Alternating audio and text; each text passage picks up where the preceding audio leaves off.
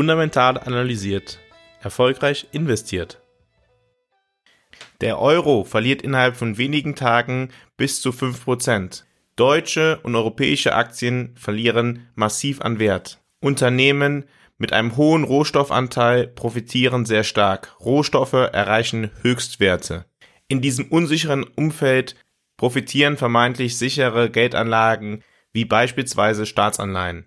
Wie kann nun ich von diesen veränderten wirtschaftlichen Rahmenbedingungen profitieren?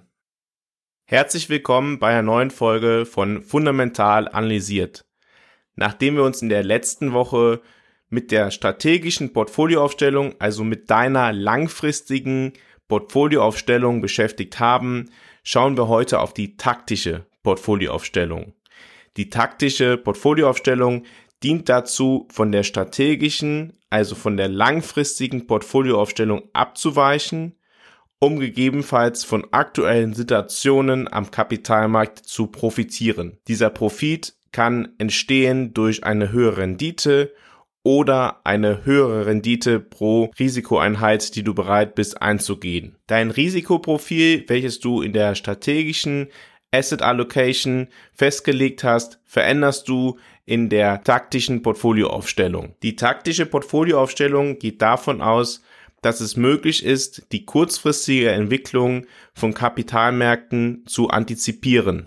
Sie passt dem Ergebnis das Gewicht der verschiedenen Assetklassen, der verschiedenen Sektoren, in die du investiert bist, an und verändert damit auch dein eigenes Risikoprofil. Wir haben in der letzten Woche auch über die verschiedenen Ansätze bei der Portfolioaufstellung gesprochen. Die taktische Portfolioaufstellung ist ein Bestandteil einer Portfolioaufstellung, welche sich nur an einem möglichst hohen Ertrag pro Risikoeinheit orientiert, also der Ansatz, dass du deine Verbindlichkeiten damit begleichen möchtest. Dieser Portfolioansatz ist nicht kombinierbar mit einer taktischen Portfolioaufstellung. Der Erfolg der taktischen Portfolioaufstellung kann darin gemessen werden, wie sich das Verhältnis zwischen Rendite und Risiko in dem Zeitraum, für den die taktische Portfolioaufstellung gegolten hat, im Gegensatz zur strategischen Portfolioaufstellung verändert hat. Der meistgenutzte Indikator für das Verhältnis vom Ertrag zum Risiko ist die sogenannte Sharp Ratio. Diese stellt dein Portfolioergebnis minus einer risikofreien Rendite, beispielsweise durch Nutzung der Rendite einer Staatsanleihe, dem Risiko, welches du eingegangen bist in dem Zeitraum, entgegen. Als Risikomaß wird auch hier die Standardabweichung genutzt. Gelingt es dir also, mit Hilfe einer taktischen Portfolioaufstellung die Sharp Ratio zu erhöhen, also entweder die Rendite zu erhöhen bei selbiger Standardabweichung oder die Standardabweichung zu senken bei selbiger Rendite, dann war die taktische Portfolioaufstellung erfolgreich. Dem gegenübergestellt werden müssen gegebenenfalls höhere Tradingkosten oder realisierte Gewinne, die zu Steuerzahlungen führen. Es gibt zwei klassische Ansätze zur taktischen Portfolioaufstellung, die ich nun einmal gegenüberstellen möchte. Der erste Ansatz basiert auf den subjektiven Erwartungen eines Experten der davon ausgeht, in kurzer Frist Abweichungen bei den Renditen der Anlageklassen gegenüber den langfristigen Renditen feststellen zu können. Die Grundlagen für diese Abweichungen sind beispielsweise Bewertungen von verschiedenen Anlageklassen. Machen wir es mit einem Beispiel. Wir stellen fest, dass die Bewertung für Unternehmen mit einer hohen Marktkapitalisierung beispielsweise Amazon oder Apple oder Microsoft oder Coca-Cola besonders hoch ist und die Bewertung für Unternehmen mit einer geringeren Marktkapitalisierung eher niedrig ist. Das könnte eine Grundlage dafür sein, dass man von der langfristigen strategischen Portfolioaufstellung abweicht und im Verhältnis zur strategischen Portfolioaufstellung die Anleiheklasse der Unternehmen mit einer hohen Marktkapitalisierung untergewichtet und Unternehmen mit einer geringeren Marktkapitalisierung übergewichtet. Ein weiterer Ansatzpunkt könnten beispielsweise Erwartungen an die Zentralbankpolitik sein.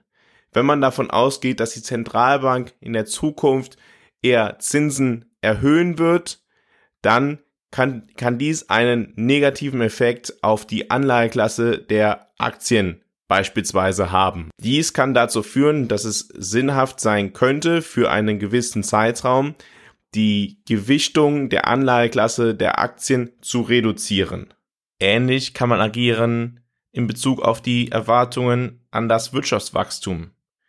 Erwartet man besonders starkes Wirtschaftswachstum, kann es sinnvoll sein, in der kurzen Frist den Aktienanteil zu erhöhen. Selbiges kann man sich vorstellen, wenn man über Gewinnerwartungen von Unternehmen nachdenkt oder über die Inflation und insgesamt kann man verschiedene Ratios, beispielsweise das Preis zum Gewinnverhältnis mit historischen Werten vergleichen.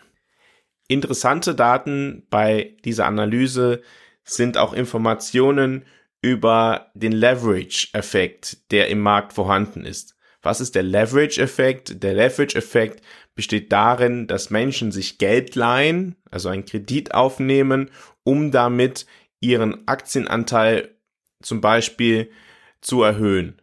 Wenn dieser besonders ausgeprägt ist, spricht man davon, dass der Markt sehr bullig ist, also besonders starke Erwartungen in die Zukunft hat.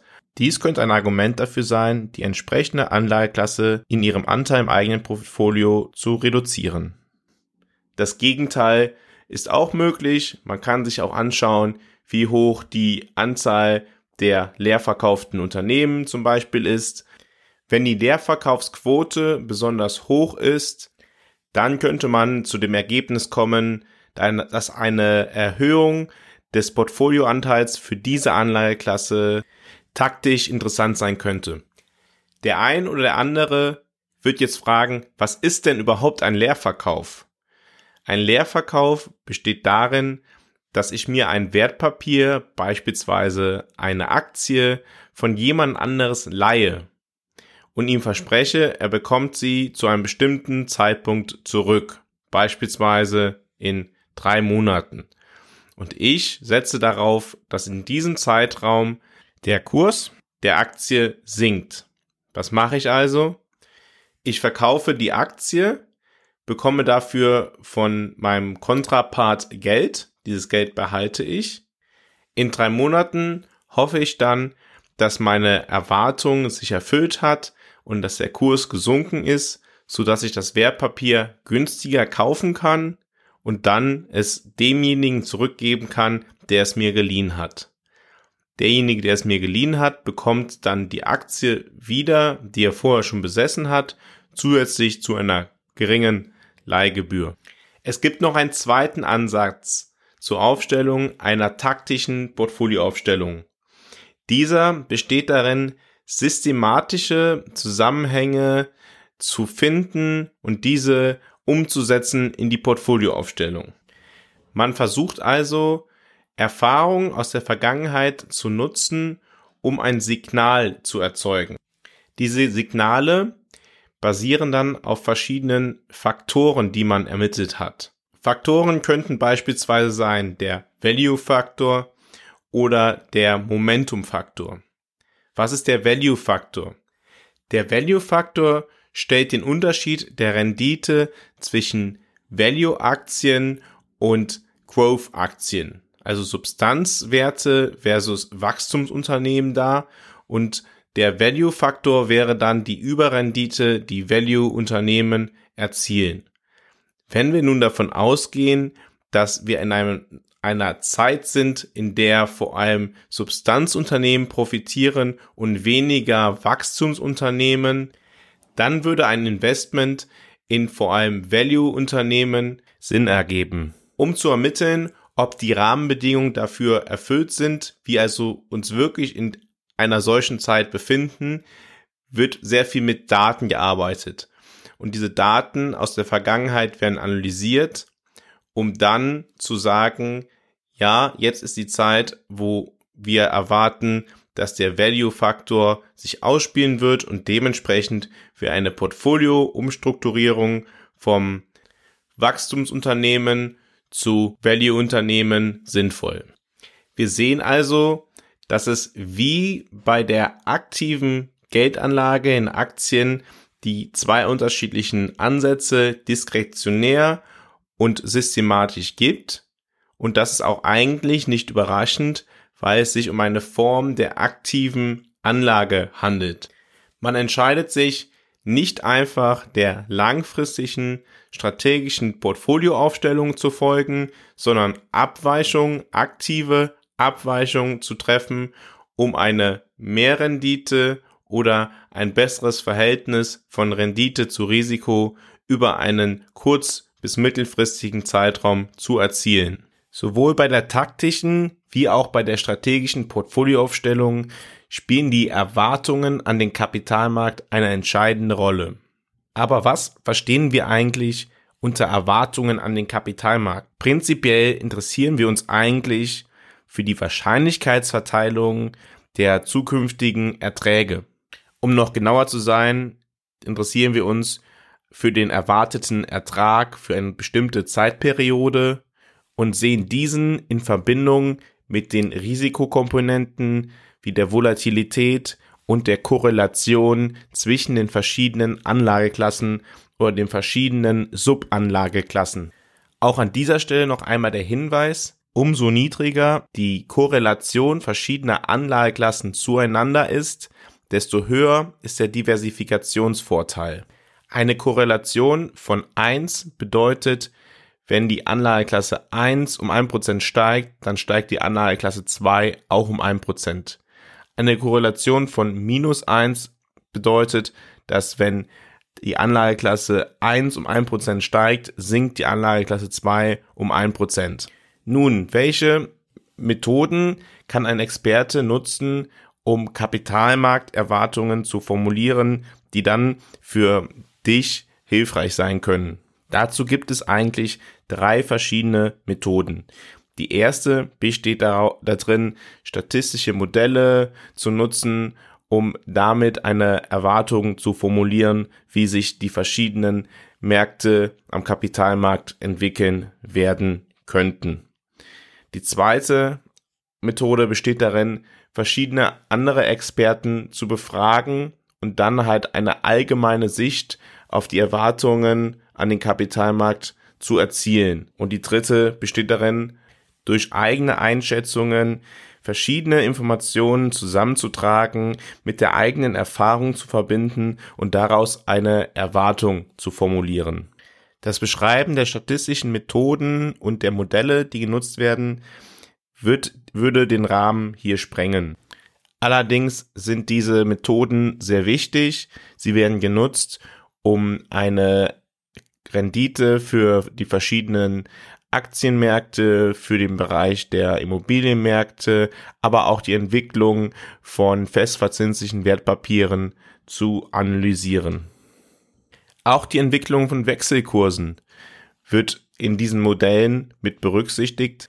Die Wechselkursentwicklung ist für dich durchaus von Bedeutung. Stell dir einmal vor, du lebst in Deutschland und 50 Prozent deiner Geldanlage ist in festverzinsliche Wertpapiere in den USA investiert. Nun steigt der Euro gegenüber dem US-Dollar stark an, um, sagen wir mal, um 20 Prozent. Dann ist dein Geld, was du in US-Dollar angelegt hast, verliert dann an Wert um diese 20 Prozent. Daher können Kapitalmarkterwartungen bezüglich Wechselkurse auch dazu dienen, zu analysieren, ob man das Wechselkursrisiko als ein großes Risiko einschätzt, ob man sich dagegen absichern möchte oder ob man das Risiko in Kauf nehmen möchte oder ob man sogar glaubt, von der Wechselkursentwicklung profitieren zu können. Das war eine weitere Folge von Fundamental analysiert. Falls du Fragen zu dieser Folge hast, schreib mir gerne. Ich versuche dann, diese Fragen in einer künftigen Folge von Fundamental analysiert zu beantworten. Falls du den Fundamental analysiert Kanal noch nicht abonniert hast, klicke jetzt auf Abonnieren und stelle sicher, dass du in der Zukunft keine weitere Folge verpasst. Noch einmal zur Erinnerung, jeden Samstag erscheint eine Wissenspodcast-Folge und jeden Sonntag erscheint ein aktueller Kommentar oder eine aktuelle finanzpolitische Einordnung. Empfehle den Podcast auch gerne deinen Freunden und Bekannten, wenn du glaubst, dass dieser auch für sie einen Mehrwert bieten könnte. Weiterführende Informationen findest du wie immer auch unter fundamentalanalysiert.com. Trag dich dort auch gerne in den Newsletter ein und bleib immer auf dem Laufenden, was fundamental analysiert angeht. Der morgige Kommentar wird sich mit dem Thema Inflation beschäftigen. Wir haben in der letzten Woche wieder sehr hohe Inflationszahlen bekommen und die Zentralbanken haben wieder Handeln angekündigt. Anhand eines Beispiels werde ich einmal darstellen, wie sich auch die Wechselkursveränderungen auf dein persönliches Leben auswirken. Abonniere den Kanal und sei auch morgen wieder dabei. Bis dahin verbleibe ich mit einem fundamental analysiert, erfolgreich investiert.